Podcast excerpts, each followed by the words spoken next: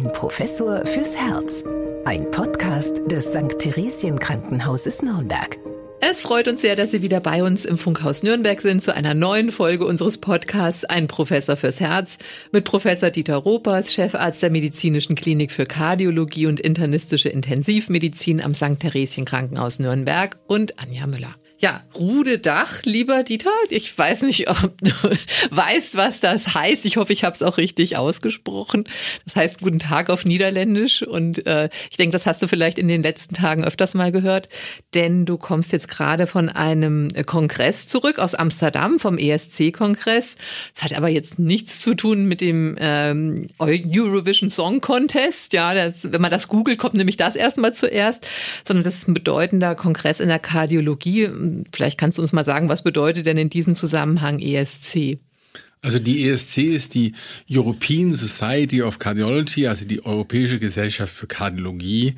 Und ähm, die hat eben einen Jahreskongress, die hat auch viele kleinere Treffen, wo es um bestimmte einzelne Themen innerhalb der Kardiologie geht, aber sie hat eben einen großen Jahreskongress, der ist immer am letzten oder übers letzte Wochenende im August, findet jedes Jahr in einer anderen europäischen Stadt äh, statt.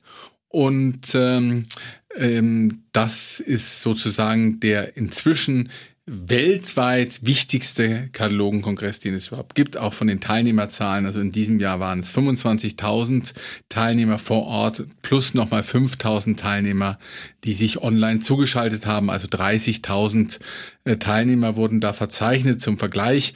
Der ähm, amerikanische Kongress, der im Frühjahr stattfindet, vom American College of Cardiology, das ist eine amerikanische Kardiologengesellschaft, übrigens von Deutschen gegründet, Anfang der 30er Jahre ähm, der hat nicht einmal 10.000 Teilnehmer. Also damit kann man, glaube ich, schon erkennen, was für eine Bedeutung dieser Europäische Kardiologenkongress hat. Und äh, das bedeutet auch die Vielzahl an Teilnehmern, dass es gar nicht mehr so viele Städte in Europa gibt, die überhaupt Gastgeberstadt sein können, weil die Hotelkapazitäten dann nicht mehr ausreichen. Mhm. Und also du bist dann auch Mitglied in der, im, in der ESC dann praktisch auch oder wer kann da Mitglied werden? Also es ist eine Vereinigung für, sagen wir, professionelle ähm, ähm, ja, Dienstleister im Gesundheitswesen, also überwiegend Ärzte. Es können aber auch Krankenpflegekräfte, Krankenschwestern äh, Mitglied werden. Ähm, es gibt assoziierte Mitgliedschaften, wo die Industrie, also die Pharmaindustrie oder die Industrie, die zum Beispiel Gerätetechniken herstellt, auch Mitglied werden können.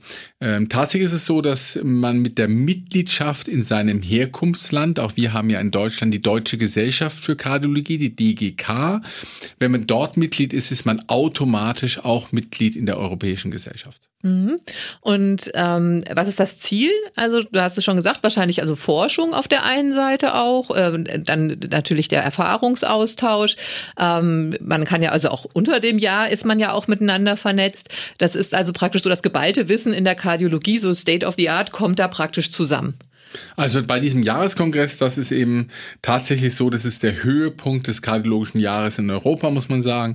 Dort werden eben die neuen Leitlinien vorgestellt, also Leitlinien zu bestimmten kardiologischen Krankheitsbildern. Äh, die werden dann ähm, alle Jahre, also alle paar Jahre, so im Schnitt alle drei bis vier Jahre werden die dann geupdatet, werden also anhand der inzwischen veröffentlichten Daten und Studienergebnissen die Leitlinien nochmal neu geschrieben. Ähm, also Leitlinien sind sehr wichtig, weil äh, wir uns ja auch daran orientieren und in diesen Leitlinien eben auch diese Studienergebnisse und neue Daten sehr, sehr gut und sehr praktisch zusammengefasst werden. Diese Leitlinien kann man dann auch in Form einer ja Kitteltaschenversion ähm, erwerben, die dann auch mit einer Verzögerung von einem halben Jahr dann in der eigenen Sprache erscheint. Also das Leitlinienwesen ist wichtig. Dann die aktuell größten und, ähm, sagen wir mal, heißesten Studien werden dort vorgestellt. Ähm, Hotline Session heißt das dann auch. Ähm, und das ist eben inzwischen so, dass diese wichtigsten Studien tatsächlich beim Europäischen Kongress vorgestellt werden und nicht mehr wie früher auf den amerikanischen Kongressen. Also da gibt's ähm, jeden Tag ein bis zwei dieser Hotline-Sessions, wo dann immer jeweils vier Studien durch vorgestellt werden und diskutiert werden. Das kann man dann vertieft ähm, nochmal erleben mit den äh, entsprechenden Autoren, selbst diskutieren in anderen Sitzungen. Aber es werden natürlich auch wissenschaftliche Arbeiten, äh, die äh, sich mit spezifischen Fragestellungen äh, beschäftigen, vorgestellt in Form von Vorträgen, kleinen Vorträgen oder in Form von Postern wo ähm, die Autoren dann ähm, ihre Arbeit präsentieren und mit ähm, Moderatoren und den Besuchern direkt diskutieren. Es gibt Interviews, ähm, die finde ich immer sehr faszinierend, mit Protagonisten der Kardiologie, der internationalen Kardiologie, ähm, wo es auch um deren Werdegang geht, um deren Motivation, auch um Ideen, was die Zukunft ausmacht. Also äh, dieser Kongress ist extrem, extrem groß aufgestellt, vielseitig und am Ende des Tages hat man auch noch die Möglichkeit, sich halt auszutauschen im Kollegenkreis mit diesen ganzen kardiologischen Protagonisten, mit den Schwergewichten ist auch oft Raum, direkt mit denen in Kontakt zu treten und natürlich auch untereinander. Vielfach ist es so, dass man eben äh, sich tatsächlich nur einmal im Jahr trifft. Kollegen, mit denen wir früher zusammengearbeitet haben, die kommen da zusammen ja, und ähm, dann trifft man sich auf dem Kongressgelände oder auch mal gerne am Abend zu einem gemeinsamen Gespräch. Ja, und wir wollen das jetzt heute auch mal so ein bisschen äh, besprechen, einfach deswegen, weil ja das, wie du schon gesagt hast, da kommen ja dann auch die wichtigsten Ergebnisse in der Kardiologie oder die neuesten Ergebnisse raus aus diesem Kongress und die wollen wir heute auch einfach auch mal unseren Hörerinnen und Hörern äh, präsentieren. Das ist ja ganz interessant tatsächlich. Welche Programmhöhepunkte waren jetzt für dich in diesem Jahr dabei? Also was ist da jetzt aus dem Kongress auch für die Praxis rausgekommen, wo du sagst, ja, das ist jetzt neu, das ist innovativ oder das können wir dann auch mal in der Behandlung unserer Patientinnen und Patienten umsetzen? Also es ist natürlich immer so, dass die Leitlinien, äh, die dort aktuell vorgestellt werden, das ist für uns immer das, was wir unmittelbar versuchen dann auch in die Praxis umzustellen. Also da gab es äh, Leitlinien zu den Herzmuskelerkrankungen. Da ist, glaube ich, ähm, entscheidend, dass die ähm, Risikostratifizierung im Hinblick zum Beispiel auf einen plötzlichen Herztod, äh, der das Hauptproblem bei den Herz Muskelerkrankungen neben der Herzschwäche ist, ähm, dass hier jetzt zur Risikostratifizierung zunehmend eine genetische Testung empfohlen wird. Dass man also hingeht und äh, Blutprobe entnimmt und dann halt über Gene, die als äh, riskant identifiziert worden sind in den letzten Jahren, dann eben auch festlegen kann, jawohl, das ist ein Patient, auf den muss man genau schauen, der braucht vielleicht auch einen Defibrillator oder aber man kann etwas beruhigter sein. Also das ist zum Beispiel den Kardiomyopathien wichtig. Bei der Leitlinie zur äh, bakteriellen Infektion der Herzklappen, der sogenannten Endokarditis, äh, da äh, sind ähm, in den letzten Jahren zunehmend die bildgebenden Verfahren nochmal in den Mittelpunkt gekommen. Also nicht nur die Ultraschalluntersuchung dieser Herzklappen, sondern eben auch CT-Untersuchung oder auch andere sehr spezielle bildgebende Verfahren, die eben hilfreich sind, ähm, überhaupt eine solche Infektion zu diagnostizieren oder das Ausmaß festzulegen. Also hier sind die Leitlinien nochmal deutlich einen Schritt vorangeschritten. Die waren aber auch wirklich überfällig, denn die letzten Leitlinien waren erst 2000, waren 2000 2015 geschrieben und jetzt haben wir 2023, also acht Jahre für so ein Leitlinien-Update ist schon eine sehr lange Zeit. Dann gab es eben Leitlinien zum akuten ähm, ja, Myokardinfarkt.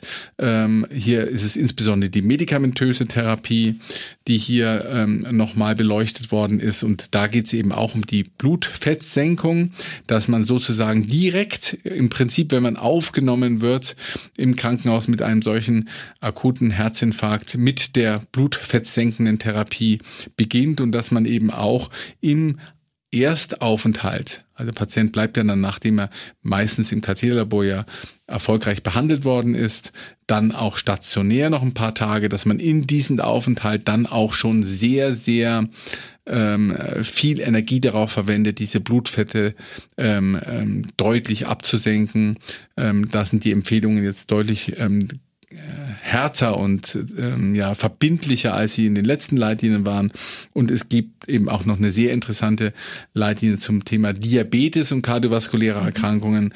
Ähm, auch hier hat sich in den letzten zwei bis drei Jahren ganz, ganz viel getan auf dem Diabetessektor, weil man eben erkannt hat, dass bestimmte Gruppen von ähm, Medikamenten, die man beim Diabetes einsetzt, eben auch sehr, sehr günstige Effekte hat auf ähm, Herzerkrankungen, aber auch auf Nierenerkrankungen. Und diese Gruppen von Medikamenten, einzelne Vertreter daraus, die werden halt jetzt deutlich äh, energischer empfohlen als bei der Vorgängerversion. Ähm, das ist, es gibt immer drei verschiedene Empfehlungsklassen.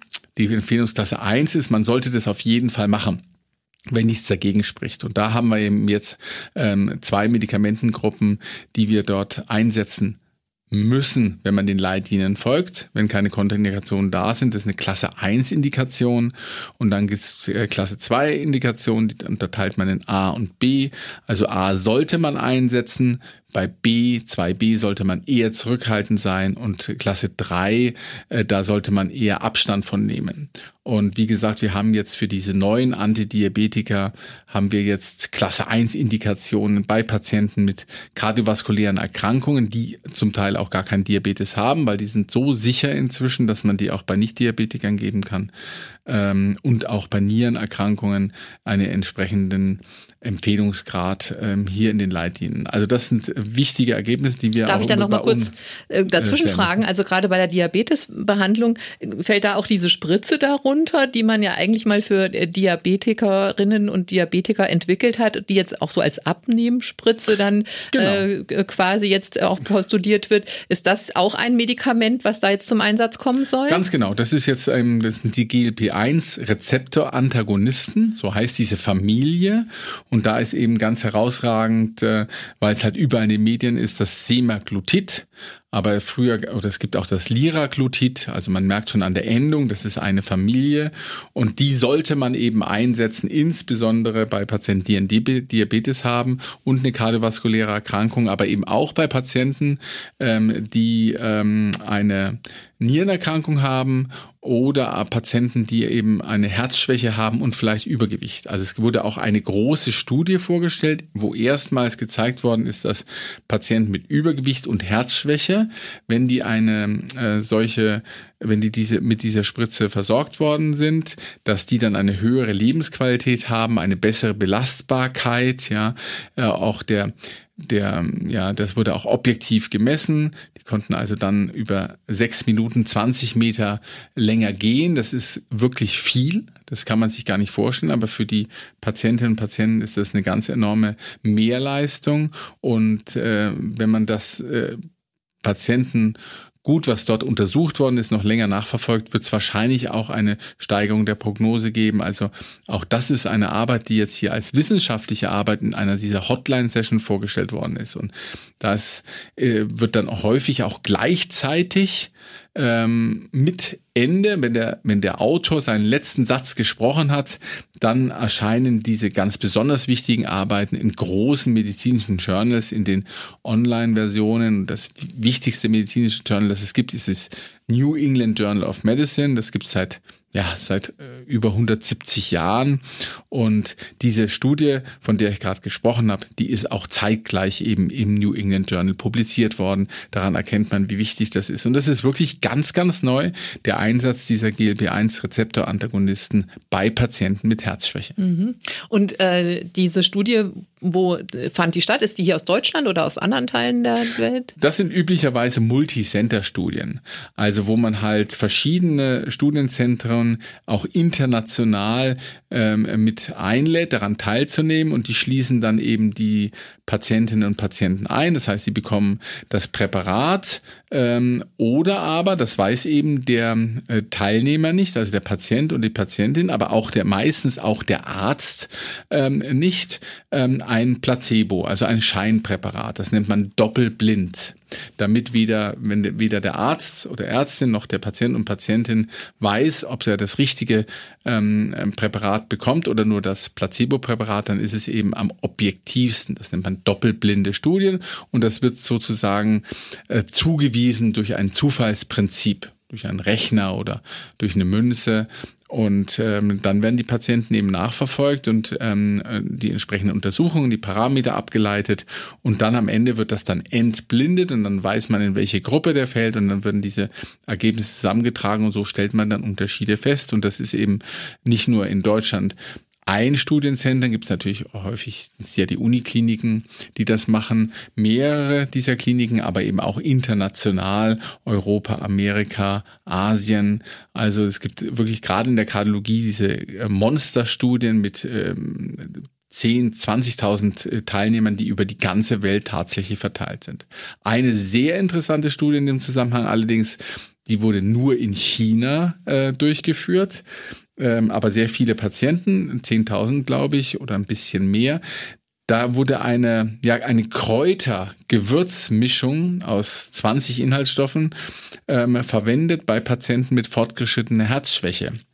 Und ähm, die Patienten, die das Präparat bekommen haben, nicht das Scheinpräparat, hatten tatsächlich eine über 20 Prozent bessere Prognose bei diesen naturheilkundlichen äh, Präparat aus der traditionellen chinesischen Medizin ähm, gegenüber denen, die nur das Scheinpräparat bekommen haben, was die Verhinderung von Krankenhausaufnahmen betrifft durch Herzschwäche oder auch durch das Versterben. Also auch diese Studie wurde dort vorgestellt jetzt ähm, in Amsterdam und hat für sehr viel Gesprächsstoff ähm, gesorgt und wurde auch zeitgleich in einen hochrangigen ähm, medizinischen Journal publiziert. Mhm. Also ja, und ich hatte das also auch gesehen. Dann in, es gibt ja immer so klein, ja wie so ein kleines Fernsehstudio da auch auf dem äh, Kongress Kongressgelände, genau. wo man dann äh, auch immer mal sich auch von außen mal dazuschalten kann, wenn, die, wenn das freigeschaltet ist. Und da habe ich das eben auch gesehen und habe mir gedacht, ach, das könnten wir doch eigentlich auch mal im Podcast bewegen, das Thema äh, traditionelle äh, chinesische Medizin äh,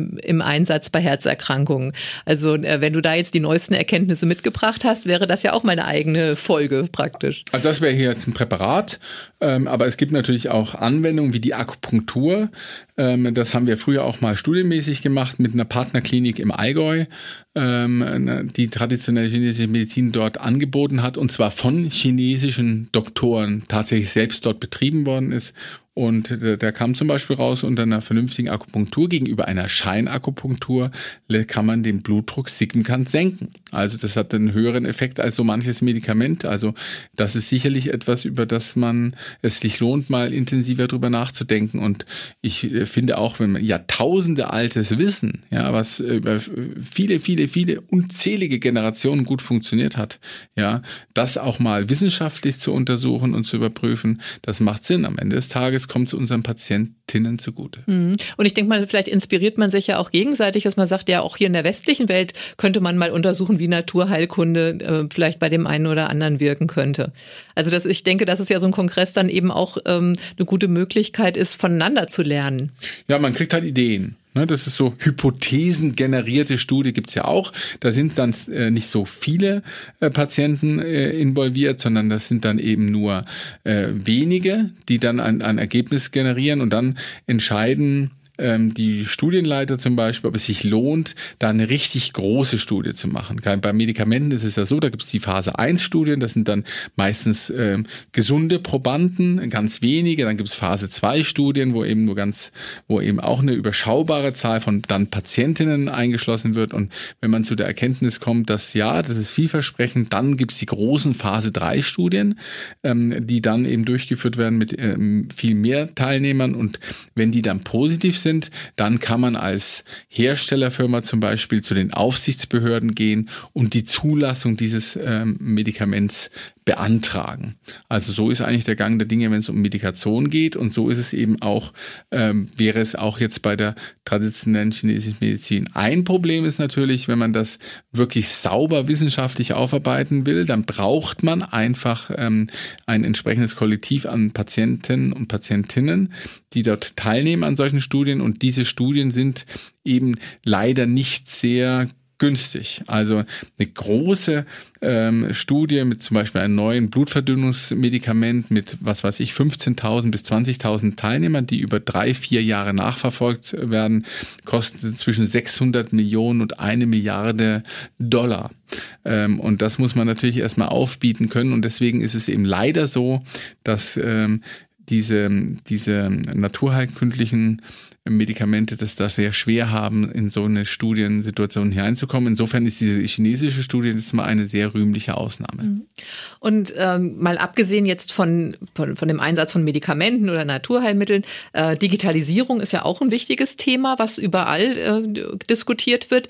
Äh, fand es da auch den Niederschlag äh, in dem Kongress? Gibt es da neue ähm, ja, Devices auch in der Kardiologie oder neue digitale Möglichkeiten? Also natürlich sieht man auch das Problem der ähm, Ressourcenverknappung.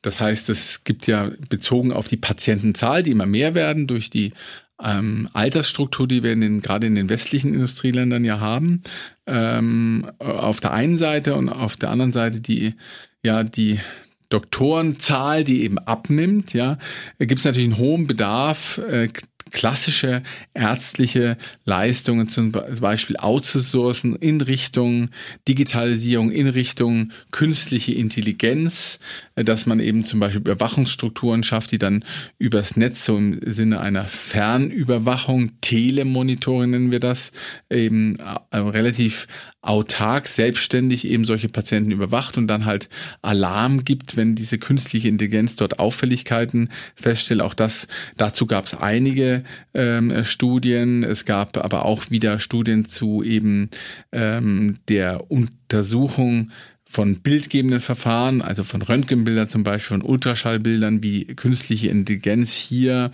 ähm, uns Ärztinnen und Ärzte das Leben erleichtern kann, wie zum Beispiel aus EKG-Diagnosen ähm, die Wahrscheinlichkeit von Rhythmusstörungen, insbesondere Vorhofflimmern, in der Zukunft vorausgesehen werden kann. Das äh, gibt es auch hier einige Studien. Es gab äh, eine ganze Menge, ähm, äh, ja auch in der, das hatte ich noch nicht erwähnt, es gibt immer eine große Industrieausstellung Ausstellung, wo die äh, Pharmaindustrie, aber auch die Geräteindustrie ähm, eben Stände hat und halt die Teilnehmerinnen und Teilnehmer dort informiert. Und dazu gab es eben auch, was Patientenaufklärung betrifft, eine, eine ganze Menge, was dort gezeigt worden ist. Also zum Beispiel diese diese äh, virtuellen Brillen, die es ja heute überall gibt, also Virtual Reality. Ja, dann setzt man diese Brillen auf und dann kann zum Beispiel so ein Patient erleben, wie ein Herzinfarkt oder ein Schlaganfall sich anfühlt. Das ist sehr eindrucksvoll, ja, äh, muss man sagen. Natürlich nicht angenehm eindrucksvoll, aber es ist auf jeden Fall eindrucksvoll und vielleicht auch für den Patienten hilfreich, denn wenn er solche Symptome einmal wahrnimmt, kann er sich dann gut dran erinnern, aber eben auch im Sinne von Aufklärungstools, ähm, wie man dort dann mit einer solchen Brille über eine bestimmte Untersuchung, eine bestimmte Therapie informiert wird und damit eben ähm, auch den Arzt, die Ärztin entlastet, weil das im Vorfeld schon ähm, erbracht worden ist. Also hier gibt es eine ganze Menge Entwicklung äh, beim Thema Digitalisierung und ähm, künstliche Intelligenz im Einsatz äh, der Kardiologie. Das muss man sagen, auch wenn es zum Beispiel um um Auswertungen gibt im Katheterlabor oder aber auch um Smartphone-basierte Anwendungen. Also zum Beispiel nicht nur Rhythmusstörungen, zum Beispiel auch äh, Blutzuckerüberwachung, ähm, all diese Dinge. Also hier ist eine ganze Menge im Fluss. Und das muss auch sein, weil wir brauchen diese Tools in der Zukunft, weil wie gesagt, die Ressourcen werden knapper und die Patientenzahlen immer mehr. Mhm. Also als ich mich dann, wie gesagt, auch mal ab und zu mal reingeschaltet habe, was mir auch aufgefallen ist, ist, äh, ja, also die Kardiologie wird auch irgendwie weiblicher und jünger oder kam mir das nur so vor? Also natürlich sind es meistens irgendwie Männer unterwegs, aber letztendlich waren auch sehr viele Frauen vor der Kamera, auch vom Mikrofon, haben auch präsentiert, ähm, waren auch als Social Media Botschafterinnen unterwegs auf dem Kongressgelände. Also ähm, was tut sich denn in dem Bereich? Also äh, ich habe jetzt mal ähm, die Zahlen recherchiert, die wir so in Deutschland haben. Da waren es im Jahr 2000 ähm, grob 87 Prozent Kardiologen und 13 Prozent Kardiologinnen. Ja, jetzt 2020 ist es so, dass es ähm, drei Viertel Männer sind und 25 Prozent Frauen. Also da hat sich die Zahl der Frauen tatsächlich verdoppelt in diesen 20 Jahren, in denen das erfasst ist. Das entspricht ungefähr auch der der ähm, ja, dem europäischen Verhältnis. Ähm, man muss schon sagen, es ist insofern bemerkenswert, als dass ähm, äh, bei den Studenten und Studentinnen ja die Mehrzahl der ähm, ja, Studenten sind eben weiblich, muss man sagen. Also da sind die Männer in der äh, Unterzahl und äh, die Kardiologie ist eben noch nicht so ein klassisches Fach, was für Frauen unter Umständen also interessant ist es allemal, aber es ist natürlich schwierig, äh, das auch in so eine Lebensplanung mit einzubringen, wenn es zum Beispiel darum geht, dass man halt Bereitschaftsdienste hat, dass man immer abrufbar sein muss. Ähm, und äh, hier braucht es, glaube ich, schon auch innovative Konzepte in Arbeitszeitmodellen, ähm, damit wir da auch besser werden. Also tatsächlich ist es so, die Frauen sind in der Kardiologie immer noch in der Minderzahl. Äh, sie sind auch seltener invasiv tätig. Also aktuell ist es eben so, bei den ähm, Kolleginnen und Kollegen, die im Katheterlabor oder in der Elektrophysiologie, äh, also im Katheterlabor arbeiten, da sind es 85 Prozent Männer und nur 15 Prozent Frauen.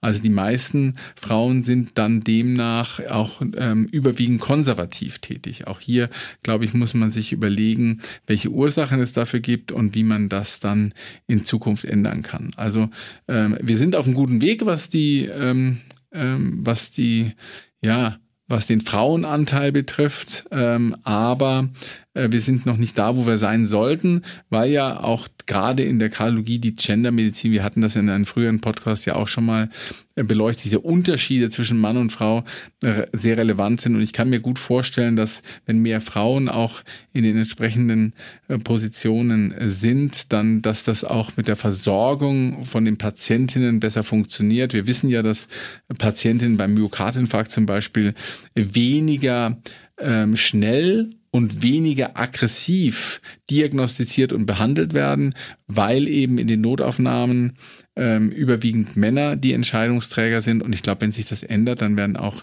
äh, die Behandlungsergebnisse für die Frauen besser. Mhm. Also da ist eine ganze Menge Nachholbedarf. Wobei ich schon den Eindruck hatte, in der Forschung sind die Frauen inzwischen schon sehr aktiv, auch äh, dazu sensibilisieren, also so, solche geschlechtsspezifischen Unterschiede aufzuzeigen ähm, tatsächlich. Und ähm, gerade diese personalisierte Medizin, ähm, ist, ist, das auch was, was dort auf dem äh, Kongress äh, diskutiert worden ist? Also dass man sehr individuell auf die einzelnen Patientinnen und Patienten eingeht. Ja, das ist das, ähm, wohin die Reise geht und wo sie eigentlich schon sein sollte. Wir müssen eigentlich bei jedem einzelnen Patienten, bei jeder Patientin ganz genau äh, festlegen, welche Strategie, was die Diagnostik betrifft, aber auch vor allem, was die Therapie betrifft, jetzt für den Patienten das Beste ist. Und auch hier kann man sich in der Zukunft vorstellen, dass natürlich künstliche Intelligenz einen das Leben etwas erleichtert. Also diese ähm, eine Therapie für alle wie das äh, früher äh, für viele Herzerkrankungen gegolten hat, das gibt's heute eigentlich nicht mehr. Ist nicht mehr zu rechtfertigen. Das ist wirklich so, dass der personalisierte, äh, individualisierte Ansatz der richtige ist und da müssen wir hinkommen. Aber ich wollte noch mal einmal kurz die, diese ähm, Geschichte mit den Kardiologinnen und mit der Forschung aufgreifen. Tatsächlich ist es so, dass bei der Demonstration von Studienergebnissen, von Abstracts, von eben kleineren Daten, die in den einzelnen ähm, Unikliniken oder größeren Häusern generiert werden und die dann eben in Posterform oder in kurzen Vorträgen bei solchen Kongress demonstriert werden. Da, da sind tatsächlich sehr viel mehr Frauen aktiv und auch ganz vorne mit dabei, als es dann eben ähm, in der Klinik äh, sich wiederfindet. Also dieser Sprung, ja, äh, dann in eine Leitungsposition Oberärztin oder leitende Oberärztin oder Chefärztin, der wird eben dann ähm, nicht mehr so, ist eben nicht mehr so häufig, wenn während wir bei den Assistenzärzten ähm, und Assistenzärzten noch Gleichstand haben, sind es doch in vielen Kliniken äh, die Männer, die dann diese Oberarztpositionen aus äh, ja, äh, kleiden, weil halt die Frauen dann äh, zu einem bestimmten Zeitpunkt äh, eben auch in die Familie äh, gehen und äh, diese äh, Problematik wird, glaube ich, in Deutschland noch zu wenig adressiert. Wir haben zu wenig gute Angebote für, für begabte, ehrgeizige ähm, Frauen, die eben auch weiter forschen wollen und gleichzeitig eben weiter auch äh, Kardiologie betreiben wollen und daneben noch die Familie haben. Ich glaube, da muss man eine ganze Menge tun. Ja klar, und da müssen sich die Männer natürlich auch mitbewegen, also sowohl Unbedingt. privat wie beruflich natürlich auch. Ja, hm. ähm, ja ähm, was ich ganz bemerkenswert fand, auch bei den Interviews bei, mit Teilnehmerinnen und Teilnehmern, war immer, dass nachgefragt worden ist, wie man denn zu dem Kongress gekommen ist. Also äh, rein äh, physisch sozusagen, also mit, mit welchem Verkehrsmittel man angereist ist. Ähm, du selber bist ja auch umweltbewusst mit der Bahn nach Amsterdam gefahren. Ähm, aber ist denn das, war das denn so ein, so ein Thema auch? Also so gesundheitliche Folgen des Klimawandels, Nachhaltigkeit, Umweltschutz, äh, was können wir da als Kardiologinnen und Kardiologen beitragen, um bewusst zu machen, dass der Klimawandel eben auch diese gesundheitspolitischen Folgen haben wird, ähm, auch was Herz-Kreislauf-Erkrankungen angeht? Also vielleicht am Rande, aber so ganz im Fokus ähm, steht die, dieses Thema noch nicht. Also zumindest ist es mir jetzt nicht groß aufgefallen. Mhm. Ich weiß nicht, wenn du äh, online-mäßig mit dabei warst und gezielt danach gesucht hast, wird sicherlich das ein oder andere gegeben haben. Aber ähm, äh, jetzt, dass das auch mit entsprechenden Hinweisen jetzt mhm. beworben worden ist als äh, eigenes, äh, ja, äh, eigener Teil dieses Kongresses ist mir jetzt nicht aufgefallen. Und ich war wirklich ähm, viel unterwegs, habe da, das ist ein riesen Kongresszentrum, ähm, auch bei der Vielzahl der Beiträge, die man dort hat, habe ich einige Kilometer abgelaufen, ist es mir nicht äh, äh tatsächlich nicht ins Auge gestochen. Ja. Mhm. Und äh, wenn du jetzt dann dir da verschiedenste äh, Veranstaltungen angeschaut hast, äh, suchst du die auch so personenmäßig aus? Gibt es da also so Expertinnen und Experten, die für dich auch sehr interessant sind? Gibt es auch so sozusagen so Stars der Szene, die man sich auf un unbedingt mal angeschaut haben muss? Wer ist das so? Also es gibt ja es gibt ja ein paar sehr berühmte Kardiologen, leider Kardiologen. Ja, es gibt auch einzelne Kardiologinnen in ihren einzelnen Gebieten, die dann dort auch sehr bekannt sind. Aber ähm, Zurzeit zum Beispiel ist immer noch eine Institution, der Professor Braunwald, ähm, Eugen Braunwald, ähm, in Wien geboren, in den 30 Jahren emigriert und jetzt 90 oder so und immer noch sehr gut dabei. Der wurde ähm, zugeschaltet, habe ich gesehen, oder? In einem Video-Interview auch? Genau, der hat ihm ein Interview gegeben, der ist ja aus New York und ist äh, oder Boston und der hat zum Beispiel das, das bedeutendste Lehrbuch ähm, verfasst, das es eben aktuell in der Kardiologie gibt, Heart Disease von Braunwald. Das ist äh, also etwas, was auch im alle Jahre, alle ein, zwei Jahre nochmal äh, geupdatet wird. Und ich habe zum Beispiel vor einigen Jahren auf dem Kongress mir so ein Band gekauft und hatte das Glück, dass ich ihn da tatsächlich eine Unterschrift abbringen mhm, konnte. Mhm. Da bin ich ganz stolz drauf. Und das ist zum Beispiel eine sehr interessante Persönlichkeit gewesen oder, oder ist es ja noch. Und oder auch der Professor Fuster, ähm, das ist ähm, Valentin Fuster, einer in New York, der sehr viel für die Kardiologie getan hat. Und der hat auch ein Interview gegeben vor Ort und das ist schon sehr spektakulär, wenn man da ganz nah dran sitzt. Ja. Und der hat viele interessante ähm, äh, Sachen gesagt, auch zu seinem eigenen Werdegang. Er wollte eigentlich ein Tennisprofi werden, ja. Ähm, das hat dann nicht ganz geklappt mhm. und dann hat er irgendwie einen Mentor gefunden, der erkannt hat, er ist eigentlich als äh, Mediziner ähm, prädisponiert und dann hat er das gemacht, dann hat er wieder einen Mentor gefunden, der ihn dann Richtung Forschung gebracht hat und wieso das Leben manchmal auch ein Produkt an Zufällen sein kann, ja, hat er eben dort äh, mal aus seiner Sicht wiedergegeben und der hat dann eben auch wurde dann gefragt, ja, was denn jetzt in Zukunft wichtig ist und mit was er sich so beschäftigt. Und er hat eben gesagt, naja, er war ein bisschen ähm, äh, er hatte vor zehn Jahren ungefähr so eine Krise, ähm, weil er sich immer mit der Therapie von Herzerkrankungen beschäftigt hat, ähm, aber irgendwo den Ereignissen hinterhergelaufen ist. Und dann hat er sich entschlossen, naja, jetzt möchte er doch eigentlich mal wissen, was eigentlich Gesundheit ist, ja, und definieren, was ist Gesundheit, ja, damit man dann eben vielleicht auch frühzeitiger ähm, Herzerkrankungen vorbeugen kann. Also auch diese, diese Darstellung, die war für mich total faszinierend. Also das sind solche solche Menschen, die halt ganz, ganz viele Jahre schon in der Kardiologie bekannt sind. Äh, der ist ja auch schon äh, nah an die 80, äh, der Herr Fuster. Und ähm, der hat dann auch über das Mentorensystem und solche Dinge gesprochen. Also das ist auch etwas, was man sich für zu Hause selber mal mitnehmen kann, wie man jüngere Kollegen an die Hand nimmt und für bestimmte Dinge begeistert. Ja, das kann ja auch was Kleines sein, auch bei uns im Theresienkrankenhaus. Ja, und ganz viel äh, spielt sich, glaube ich, auch online ab, also insbesondere für die jüngere Zielgruppe. Also wenn Sie da selber auch mal bei Twitter schauen wollen, da ist auch so eine Kardiologenszene sehr aktiv, äh, kriegt man auch immer ein bisschen was mit. Das ist natürlich auch oft sehr fachspezifisch, aber man kann sich auch schon mal weiter informieren auf jeden Fall. Ähm, du hast am Anfang schon gesagt, das ist der größte Kardiologinnen- und Kardiologenkongress weltweit. Das heißt, wir spielen hier in Europa schon eine wichtige Rolle. Ähm, was das Fachgebiet angeht.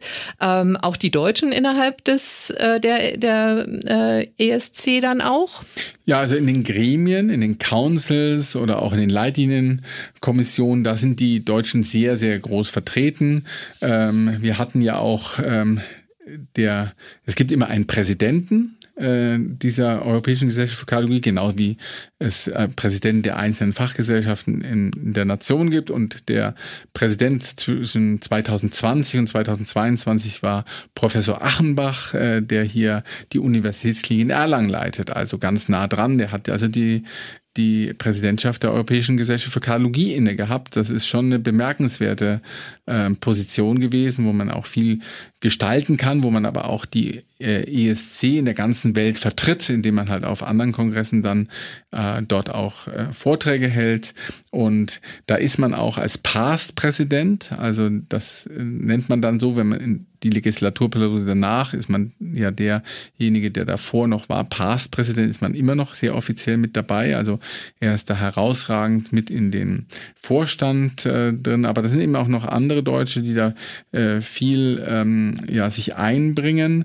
Ähm, das ist gut. Auch in den Leitlinienkommissionen, ähm, auch als Erstautoren immer wieder äh, Kolleginnen und Kollegen aus Deutschland. Man muss allerdings schon sagen, dass wenn ich mir jetzt die wissenschaftlichen Beiträge anschaue, also diese Abstracts, diese Kurzbeiträge, von denen wir schon gesprochen haben, die als Poster oder Vortrag präsentiert werden, da hat man schon den Eindruck, dass im Vergleich zu früher, ich überblicke das ja nun einige Jahre, also ungefähr 25 Jahre, wo ich nahezu regelmäßig den Kongress besuche, ähm, da haben die Deutschen inzwischen doch ähm, an Bedeutung verloren. Also weil Forschung in Deutschland einfach immer schwieriger wird. Es gibt immer weniger ähm, Assistenzärztinnen und Assistenzärzte, die dann tatsächlich sich dieser ähm, ja dieser Herausforderung stellen, auf der einen Seite an Unikliniken zu forschen, die ähm, Patientenversorgung zu gewährleisten und eben auch noch die Ausbildung von Studenten. Also diese Dreiteilung ist nicht so einfach, ja. Und auch die, sagen wir mal, die Unterstützung der ähm, Forschung ähm, durch Geldgeber, denn Forschung kostet eben auch Geld, die ist in anderen Ländern wahrscheinlich ähm, größer, als sie in Deutschland ist. Also früher waren zum Beispiel im Herz-CT, da war die Deutsche die größte Gruppe.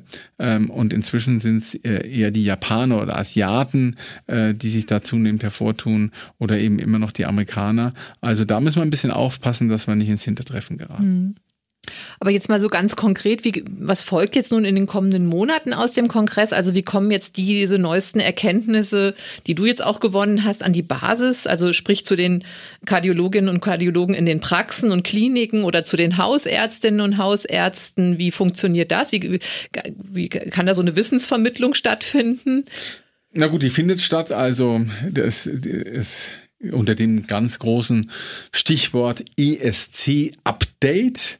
Ähm, Gibt es also jetzt schon, also quasi am letzten Tag des Kongresses, sind da schon einzelne Online-Seminare, die die Höhepunkte zusammengefasst haben von ähm, äh, ja, Protagonisten der auch der deutschen Kardiologie und wo das auch bewertet wird die einzelnen Ergebnisse der Leitlinien und auch der Studien.